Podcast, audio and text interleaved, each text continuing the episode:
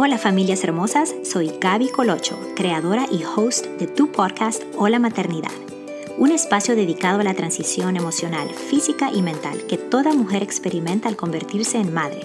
Acompáñame semanalmente a escuchar experiencias y testimonios de madres, padres, miembros de familias y expertos, donde hablaremos de todo tipo de temas relacionados con la maternidad. Puedes encontrarnos en tu plataforma preferida de podcast y seguirnos por Instagram en Hola Maternidad el Podcast. Y si quieres compartir tu historia, mándame un email a hola.maternidad.gmail.com. Si estás embarazada, este episodio es para ti.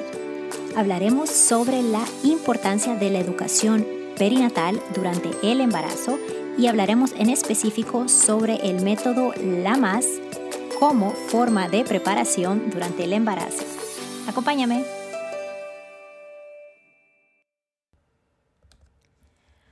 Hola, hola, mi comunidad, ¿cómo están? Es un gusto de estar aquí retomando otro episodio de este podcast, tu podcast, Hola Maternidad.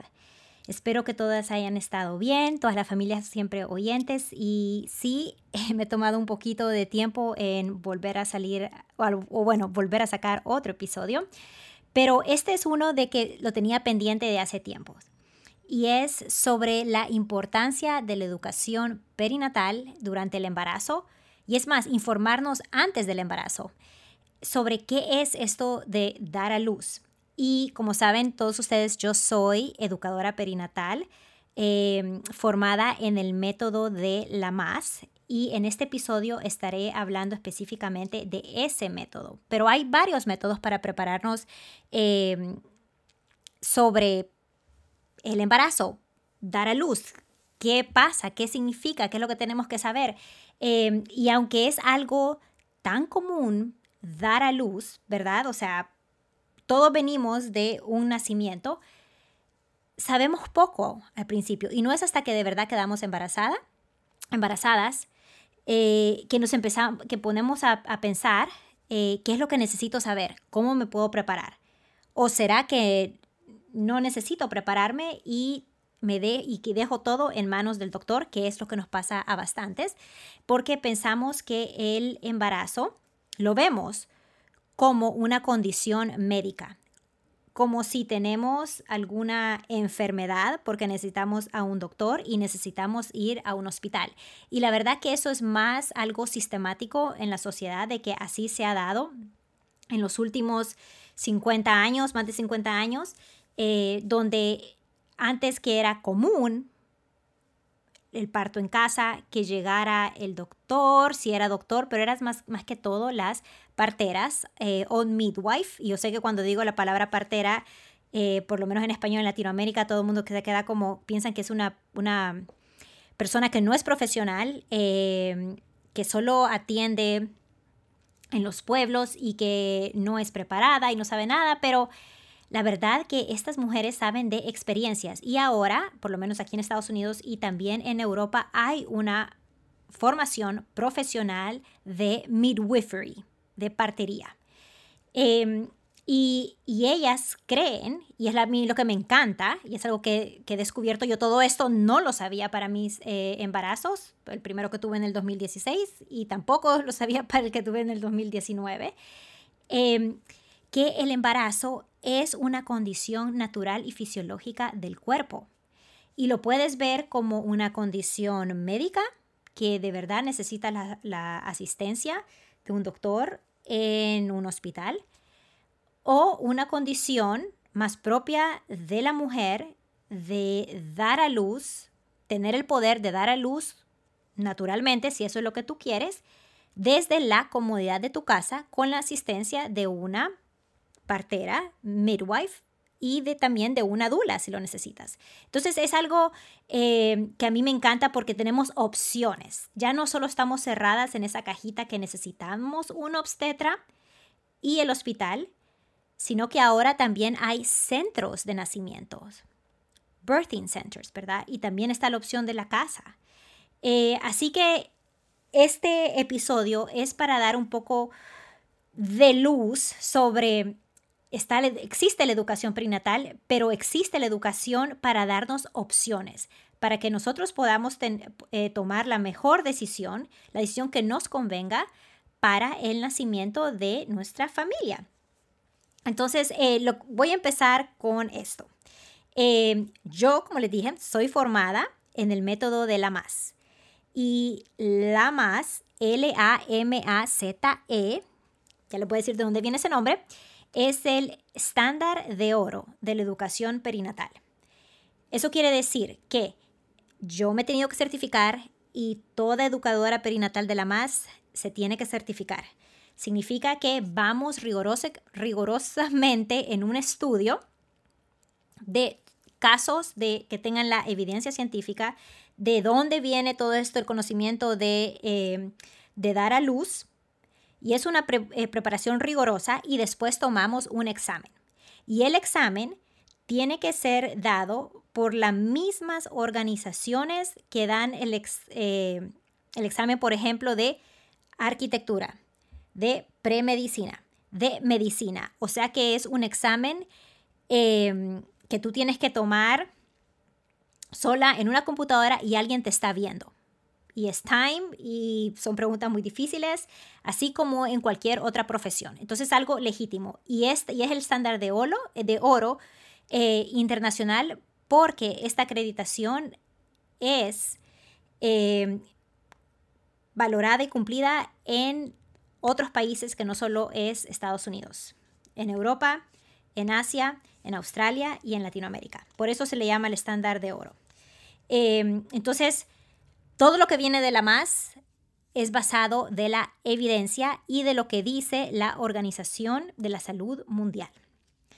Em, y bueno, y con esto, para que les quede claro qué es la más, o sea, y ahorita la más es, es una, la más internacional es una organización sin fines de lucro eh, con la misión de promover el embarazo, el parto y la crianza temprana, segura y saludable a través de la educación y de la defensa basada todo en la evidencia. Y, les sigo diciendo basadas en la evidencia porque hasta recientemente, y lo voy a decir como desde el 1950, todas las prácticas que se tomaban cuando una mujer quedaba embarazada y sobre todo las prácticas en el embarazo y esos protocolos, nada, nada, nada era basado en la evidencia. Yo cuando me enteré de eso no lo podía creer. Em, y, esa, y es hasta ahora de que inclusive mujeres empezaron a cuestionar eh, por qué les hacían esas intervenciones, por qué eran necesarias, por qué iban a dar a luz sin el apoyo de su pareja, por qué las tenían que dormir completamente ¿Por qué no se acordaban del momento de dar a luz? Eran, eran atropellos, en mi opinión, eh, que se nos hacían y nosotros nos preguntábamos por qué era el protocolo del hospital y era porque el doctor nos decía. Y fue esta revolución de mujeres y así como organizaciones de la MAS que empezaron a cuestionar. Y bueno, ¿de dónde viene la evidencia de estas prácticas? Y no tenían, no las podían probar y, a enseñarle evidencia sobre todas esas prácticas y así se fueron desmintiendo una por una, una por una, así como es la episiotomía, de que ahora la Organización de, la, de, la, ah, de la Salud Mundial ha dicho que eso no es una práctica, costumbre, que se debe de hacer como rutina, sino simplemente solo cuando es necesario. Inclusive cuando es necesario todavía se cuestiona si de verdad se debe de hacer.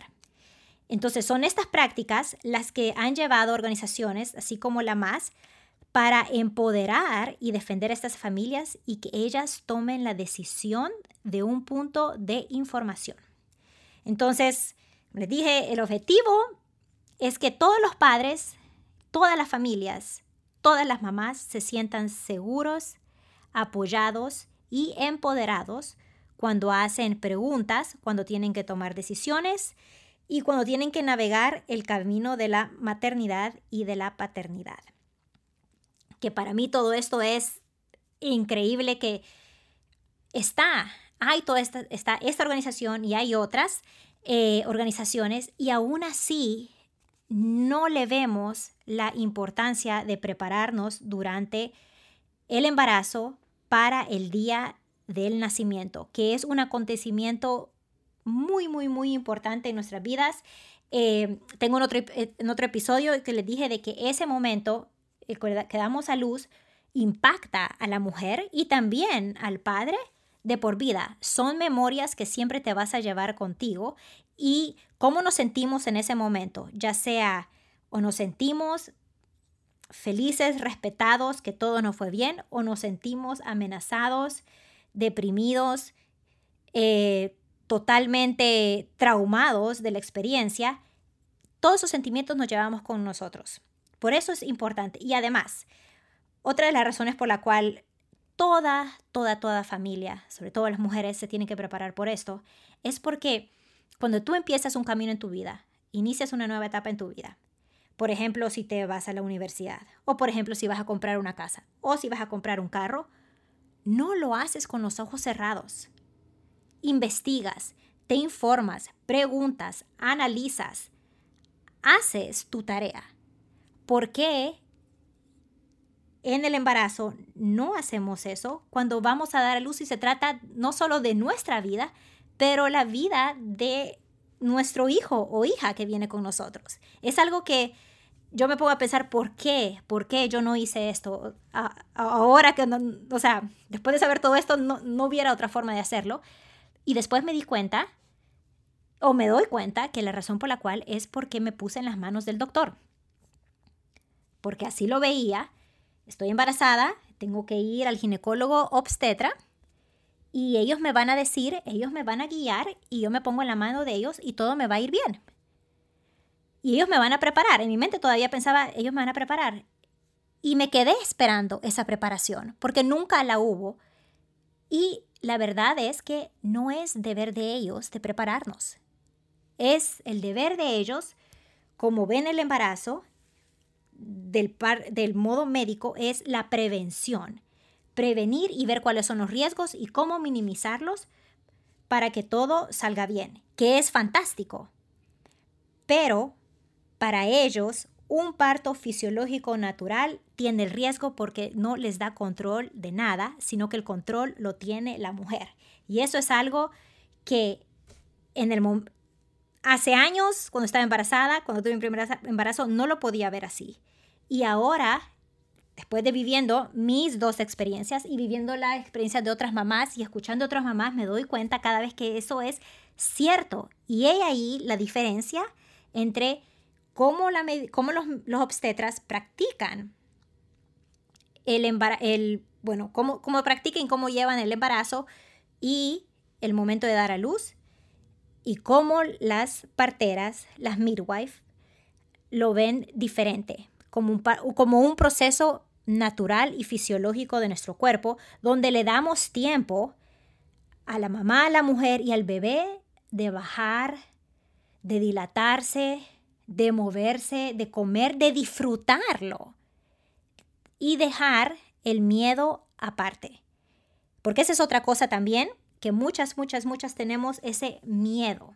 Miedo de las contracciones, miedo de que algo vaya mal, miedo de que no podamos hacerlo. Miedo, miedo, miedo, miedo, que los doctores no siempre hacen un buen trabajo en calmarnos esos miedos. Y siempre nos dicen, no te preocupes, vas a estar en el hospital, estás en las mejores manos, si hay una emergencia, ahí estamos para ayudarte. Sí, claro, por favor. Pero ¿por qué va a haber un riesgo y una emergencia si soy una persona de cero riesgo? Yo sé que hay embarazos que sí son de alto riesgo y esos se ven de una forma, pero la mayoría de los embarazos, el 90% de los embarazos, por lo menos de, de una mujer que queda embarazada por primera vez, son de bajo riesgo. Por lo tal, se puede ver como un acto fisiológico y se debe de respetar la naturaleza y las necesidades y deseos de esa familia. Entonces, de ahí viene todo esto de la más, de aquí viene el empoderamiento de la educación, porque si no tenemos la educación, si no entendemos qué esperar en el parto, qué es normal, qué no es normal, todas las opciones que tenemos y sobre todo el poder que tenemos las mujeres y las familias de decidir, de decir sí o no a cualquier protocolo o tratamiento que nos están ofreciendo. Porque todas pensamos de que la palabra del doctor o del hospital, porque por veces los doctores quieren ir en contra de los protocolos del hospital, eh, nos, nos sentimos forzadas a tomar decisiones que no queremos. Y la verdad que, déjame decirte familia mami, esto no es así. Tú tienes el poder de decir no si algo no te parece. Entonces, de ahí viene todo esto de la más, es en crear esta confianza en la mujer, en la familia, que ellos pueden dar a luz a su manera y que sus deseos sean respetados. Y cuando incluimos al tercer eh, party, ¿verdad? Que ese es el doctor, es el hospital, es la midwife, es la dula. Todo, todo, todo se toma en una decisión en conjunto. Se ve la evidencia, se toma en cuenta las recomendaciones del doctor y después la pareja lo analiza y puede tomar una decisión informada. Eso, eso es así el, el estándar de oro de, de lo que quisiéramos que le pasara a cada una de las familias. Entonces, la más no solo es, eh, bueno, es esto, ¿verdad? Pero cuando fue fundada, eh, este método de la más ha existido por mucho tiempo. Y, lo empezó este obstetra francés que se, llama, ah, se llamaba Ferdinand Lamas y él lo empezó en los 1950. Y donde era, él, él vio esto, también se lo copió de otro obstetra en, en Rusia y lo llevó a Francia. Y él le daba el apoyo a una mamá a través de una enfermera y las ayudaba a manejar el dolor de parto con métodos de respiración y relajación. Por eso tal vez ustedes han escuchado de que la más es solo de respiración. Y por eso si, decís, no, yo para qué quiero la más, si yo quiero el epidural y yo no quiero sentir dolor, entonces yo no necesito saber nada de la respiración. Así un montón de personas lo, asocian, pero no, la más es más que eso. Eh, y entonces, bueno, eso era aquí. De ahí, ¿quién lo trajo a Estados Unidos y quién empezó esta organización eh, de la MAS? Eh, es esta mujer americana, eh, Marjorie Carmel, y ella fue a Francia porque ella estaba, tenía miedo de tener a su, a, su, a su primer hijo en Estados Unidos porque no quería que la sedaran, no quería que estar sola en, en el hospital, no quería dar a luz en un hospital. Entonces ella empezó a hacer su investigación y se dio cuenta de lo que eh, leyó este libro que se llamaba Childbirth Without Fear eh, y fue a buscar al doctor Lamas y lo tuvo en Francia y fue la mejor experiencia de su vida. Y escribió un libro que se llamaba, que se llama, lo pueden leer, se llama Thank You Dr. Lamas. Y de ahí empezó todo esto de Lamas. Después ella conoció a Elizabeth Bing y juntas crearon en 1960 eh, esta organización que no se llamaba en ese momento la MAS International, se llamaba, era la Asociación Americana de Psico, Psicoprofilaxis en Obstétrica. Y así empezó con la educación y después la fueron cambiando y se convirtió en la MAS International.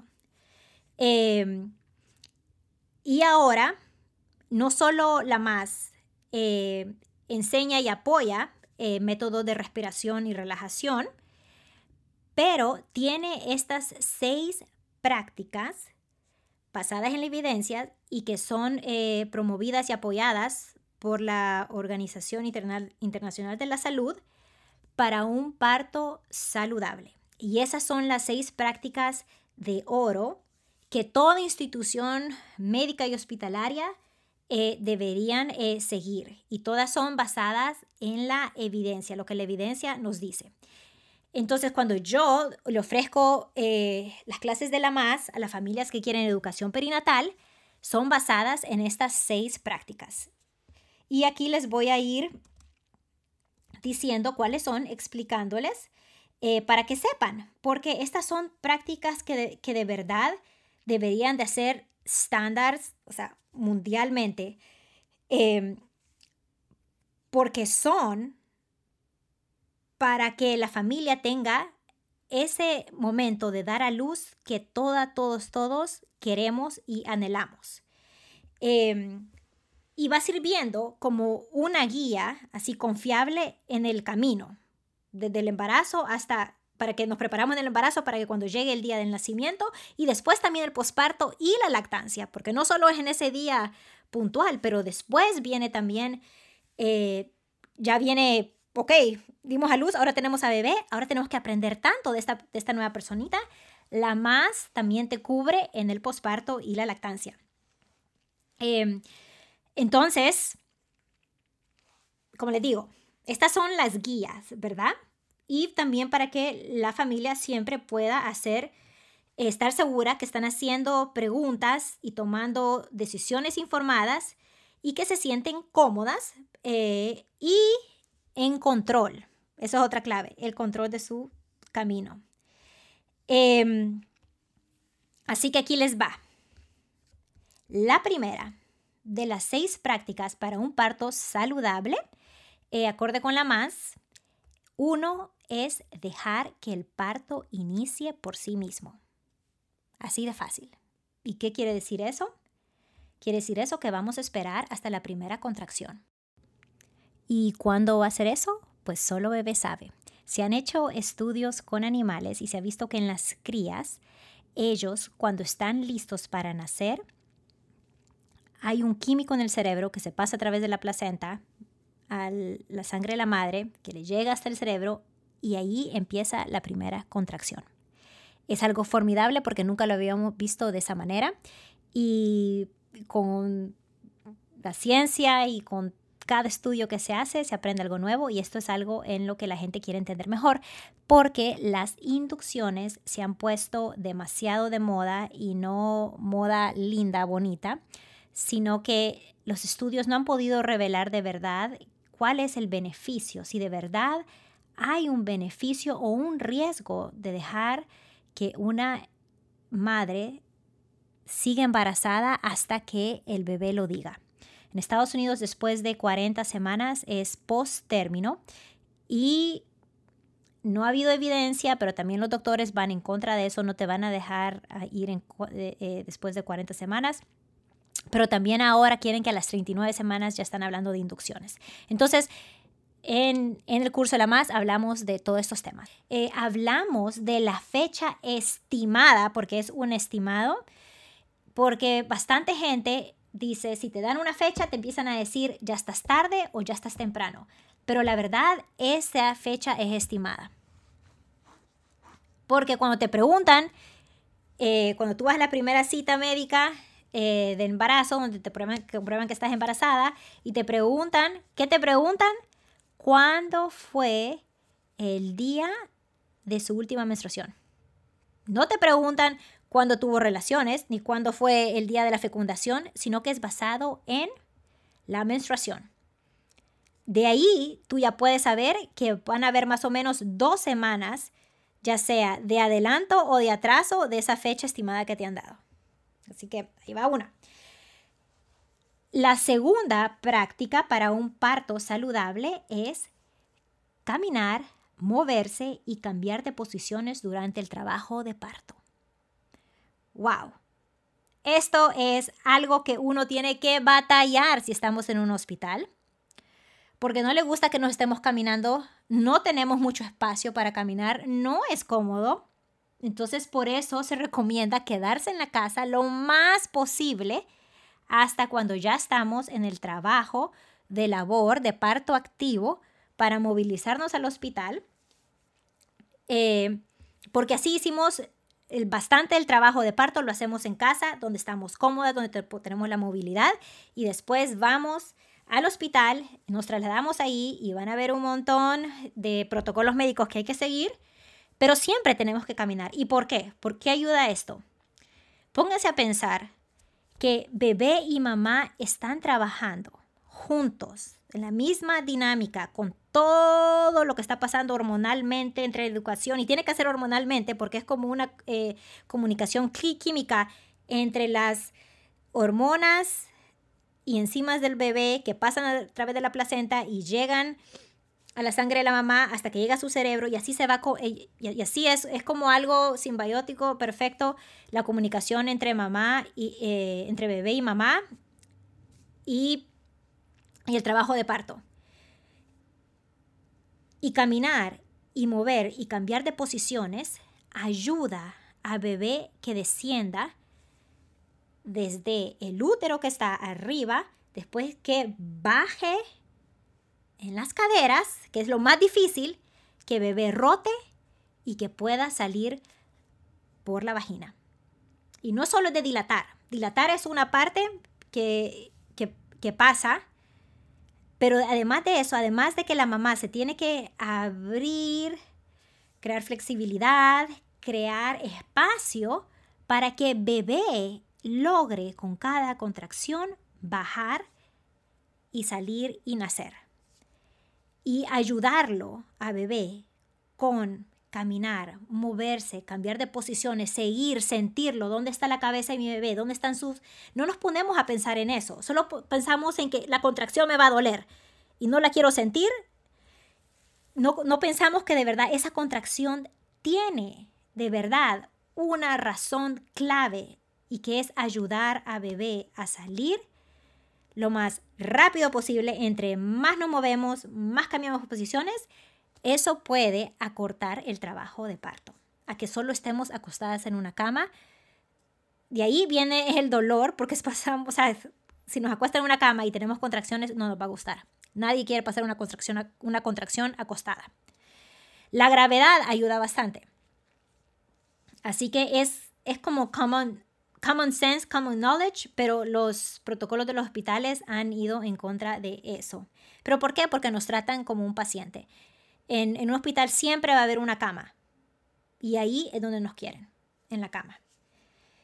Ahora bien, si tenemos la epidural también, ahora, gracias a Dios, está la, walk, la conocida walking epidural. Tú te puedes mover. Sí, no vas a poder caminar como, eh, como si no la tuvieses, pero te das la suficiente eh, movilidad para que puedas moverte y cambiar de posiciones, que es muy importante. Entonces, en, todo, en todas las clases de la MAS vemos esto bien en detalle, con todas las posiciones, damos referencias y también es importante saber cuándo hacer estas posiciones, qué posición es buena para la parte latente, para el labor activo y para empujar.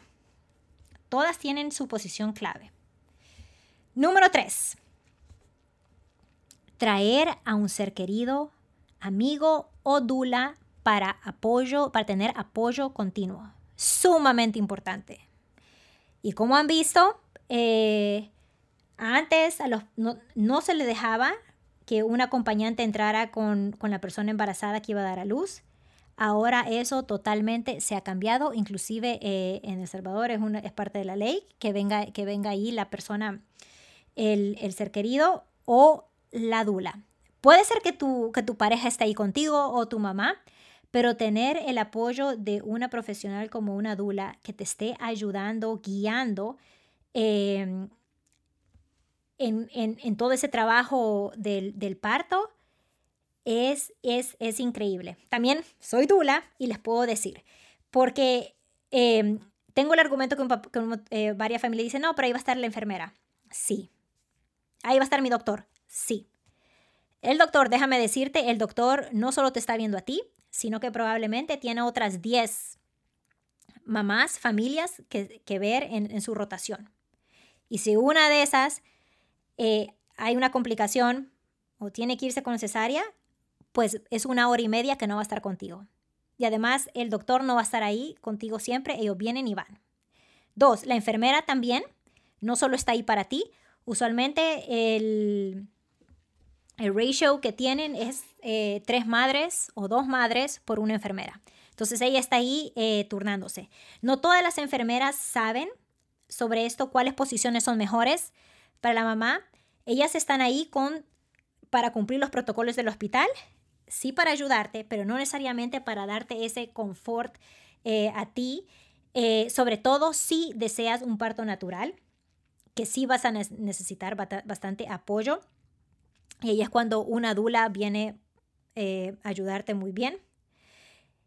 Y de ahí es porque necesitamos estar, sentirnos apoyadas en ese momento. O sea, vamos a dar a luz. Si tienes tu pareja, obviamente quieres tener a tu pareja ahí contigo, que te dé ese, ese apoyo eh, emocional, te dé las fuerzas, que te haga sentir en casa, que te haga sentir, o sea, ese, ese amor y, y, recordarte por qué los dos van a tener a este bebé y lo van a tener juntos más que todo, porque ya quitando a la pareja de la ecuación, entonces es como un cargo solo de la madre, pero no, hay que traer también a ese escenario al papá, porque él también es parte de este nacimiento. Número cuatro. Cuidadosamente hay que evaluar la necesidad de intervenciones médicas durante el trabajo de parto. Y podemos decir que las intervenciones médicas empiezan desde el primer momento cuando nos tenemos que trasladar a un hospital, cuando nos tienen que chequear el cervix, porque es una intervención, sobre cuánto hemos dilatado, desde que nos tienen que poner un, un catéter solo por si las dudas que tienen que llegar a nuestra vena, que si queremos líquidos intravenosos, la epidural es considerada una intervención médica. Em, las inducciones, obviamente, intervención médica. Todas estas razones y para esto hay razones puntuales en las cuales son necesarias. Entonces, saber cuáles son todas las intervenciones médicas y cuándo, cuáles son los beneficios, cuáles son los riesgos y cuándo son las que necesito es de demasiada importancia y ahí es donde viene la educación, para que tú puedas tomar una decisión informada y estar segura de que lo estás haciendo, eh, tomando esa decisión que se alineen con tus deseos. Solo esa parte es... Eh, esa parte es, es bien grande en la educación perinatal, sobre todo de la más. Eh, y vamos, o sea, es bastante información ahí, y, pero es información súper, súper importante saber y también qué es lo que dice la evidencia sobre cada una de esas intervenciones. Ah, la, la, la más famosa, el monitoreo fetal. Esa es una gran intervención. Y que no es basada en la evidencia y la evidencia ha revelado de que los outcomes del bebé no mejoran por tener ese monitoreo continuo. Número 5. Evitar dar a luz acostada boca arriba y seguir los impulsos de tu cuerpo para empujar. Este es súper importante porque todo lo vemos en las películas, em, inclusive en, los, en, los, en las infografías o cualquier cosa que significa dar a luz, vemos una cama y una mujer acostada con las piernas abiertas boca arriba. Esa es una posición de paciente, no es una posición de una mujer que va a dar a luz. Y los doctores no quieren, nos quieren así porque para ellos es más fácil ver el panorama, todo lo que está pasando, más fácil de ellos sacar al bebé en vez de que la mujer lo saque eh, y les da el control. Es bien difícil empujar acostadas. Algunas mujeres lo prefieren, pero la mayoría no lo prefieren si tienen la opción. Lo pueden hacer en cuclillas, lo pueden hacer en cuatro, lo pueden hacer así como Captain Morgan, una, una, pierna arriba de la otra. Hay sentadas, hay diferentes posiciones mejores que ayuda con, y que la gravedad ayuda, que no es acostada. También es la posición donde más se puede desgarrar, donde puede haber un desgarre, es acostada. Y lo otro, dejar sentir nuestro cuerpo cuando nos diga que tenemos que empujar. Si tenemos una epidural, eso es un poco diferente, pero dejar que sea nuestro cuerpo el que nos diga que estamos listos para empujar. Sobre todo cuando llegamos a los 10 centímetros, no necesariamente significa de que bebé ha bajado completamente al canal, y que ya estamos listos para empujar, por veces necesitamos de que bebé termine de bajar, de descender y que él nos empiece a decir, ya estoy listo para salir, es cuando sentimos así la necesidad de empujar. Entonces es importante estar también conectadas en nuestro cuerpo con nuestro bebé. Y la última, la número 6, que es la que más me encanta de todas, es mantener al bebé y la mamá juntos. Es mejor para la mamá, para su bebé, y para la lactancia. Todas esas prácticas de llevarse al bebé inmediatamente a la camita, a que lo pesen, lo miden, le pongan el, em, la cremita de los ojos, la vacuna, eh, que le saquen todos los moquitos, todo eso, todo eso puede pasar o se puede hacer encima del pecho de mamá. Esto es algo de que la Organización de la, Salud Mundial eh, ha puesto bastante, bastante enfoque en no separar a bebé y a mamá, en dejarlos tener esa hora de oro o más tiempo, porque los beneficios son inmensos, no solo para bebé, pero también para mamá. Y en la clase de la más hacemos todo eso, hacemos un plan de nacimiento sobre todos los deseos que mamá quiere, sobre las cosas que mamá y familia no quieren y, y hacer qué es lo más importante, no más cuando nazca bebé. Em, siempre nos preguntamos por qué vemos tantos casos de que la lactancia em, no pasa, no me baja la leche, em, o solo momentos traumatizantes o que la mamá necesita espacio, pero es, es ese momento puntual, el número 6, cómo nace bebé, de que va a dictar las siguientes horas y los primeros meses posparto. Si mamá está con bebé, no solo cerca de bebé, sino que con bebé encima, los riesgos de que la lactancia no pase, que mamá tenga algún tipo de depresión, de algún tipo de trauma, ese momento lo cura todo. Esa hora de oro es, es, es tan sanadora y es tan increíble y allí es cuando empieza el, o sea, el milagro de la vida. Cuando nace bebé, allí, ahí en ese momento es cuando todo se, le, es, es increíble. O sea, no tengo ni, ni palabras para, para escribirlo. Es un momento, y si fue un parto natural, entonces hay un, así, eh, un reflejo de eyección de la oxitocina que hace que bebé nazca. O sea, es como un empuje que necesita la mujer y bebé nace y mamá inmediatamente siente la necesidad de agarrar a su bebé y llevárselo al pecho. Y, y empiezas a llorar, a temblar, a reír, a dar gracias, a... Son, es un momento encontrado de sentimientos felices, de empoderamiento, de que no lo puedo creer, lo hicimos. Y después de ver a tu bebé contigo, o sea, es, es mágico, mágico, mágico, mágico. Entonces es demasiado importante de que así se inicie el nacimiento. Y estas son las seis prácticas. Eh, y de ahí vamos en qué esperar eh, de bebé las primeras semanas, los primeros meses y eh, todo sobre la lactancia. Entonces, esto es a lo que nos referimos, por lo menos bajo la más, sobre la educación perinatal. Ahora, póngate a pensar, después de escuchar eso, ¿tú ya sabías todo esto? Si lo has sabido porque tienes un familiar que, lo que, que te lo ha enseñado o te lo ha comentado o lo has leído, súper bien. Y ahora te, te, te pido que veas cada uno de los seis y mira cuánto sabes de cada una de estas seis prácticas.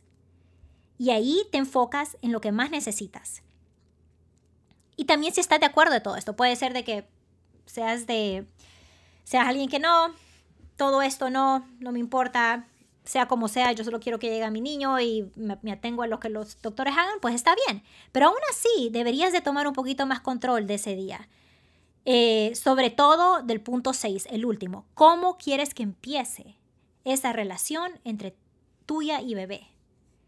Sabiendo tú qué hacer, sabiendo qué, qué, qué es lo que bebé y mamá necesitan en ese momento es súper importante. También hay talleres que solo son para eso, de lactancia y el posparto. Em, pero sí, las invito a que piensen todo lo que he, he dicho en este episodio.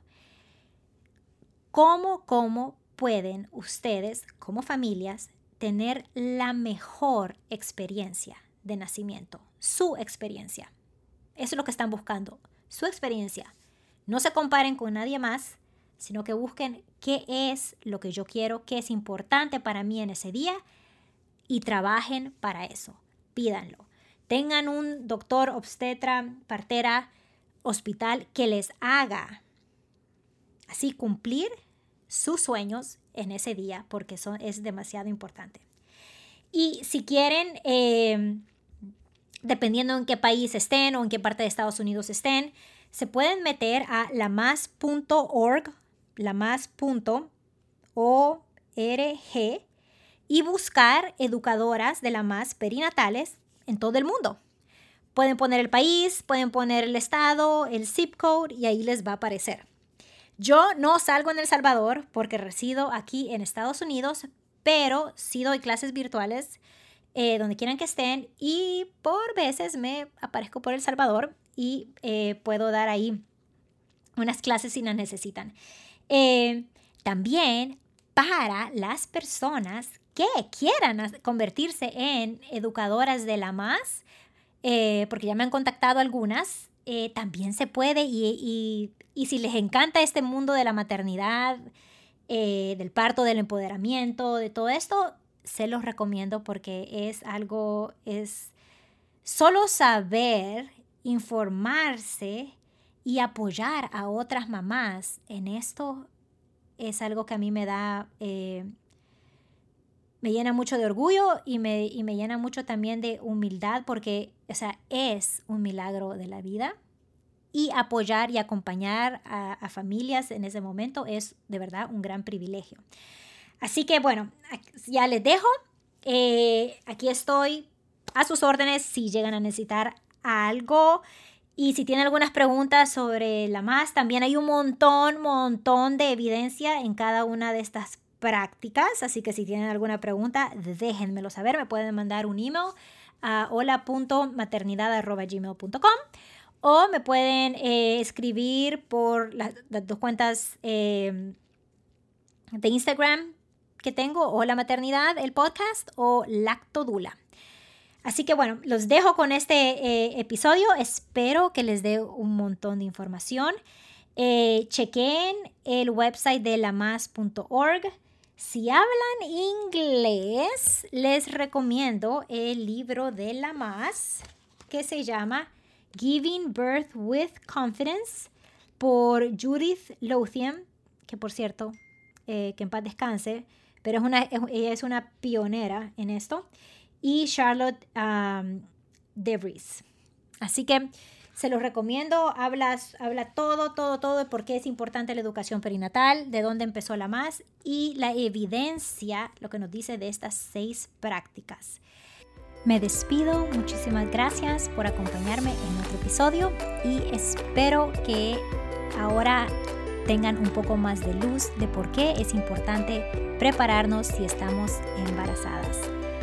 Cuídense y hasta la próxima. Chao.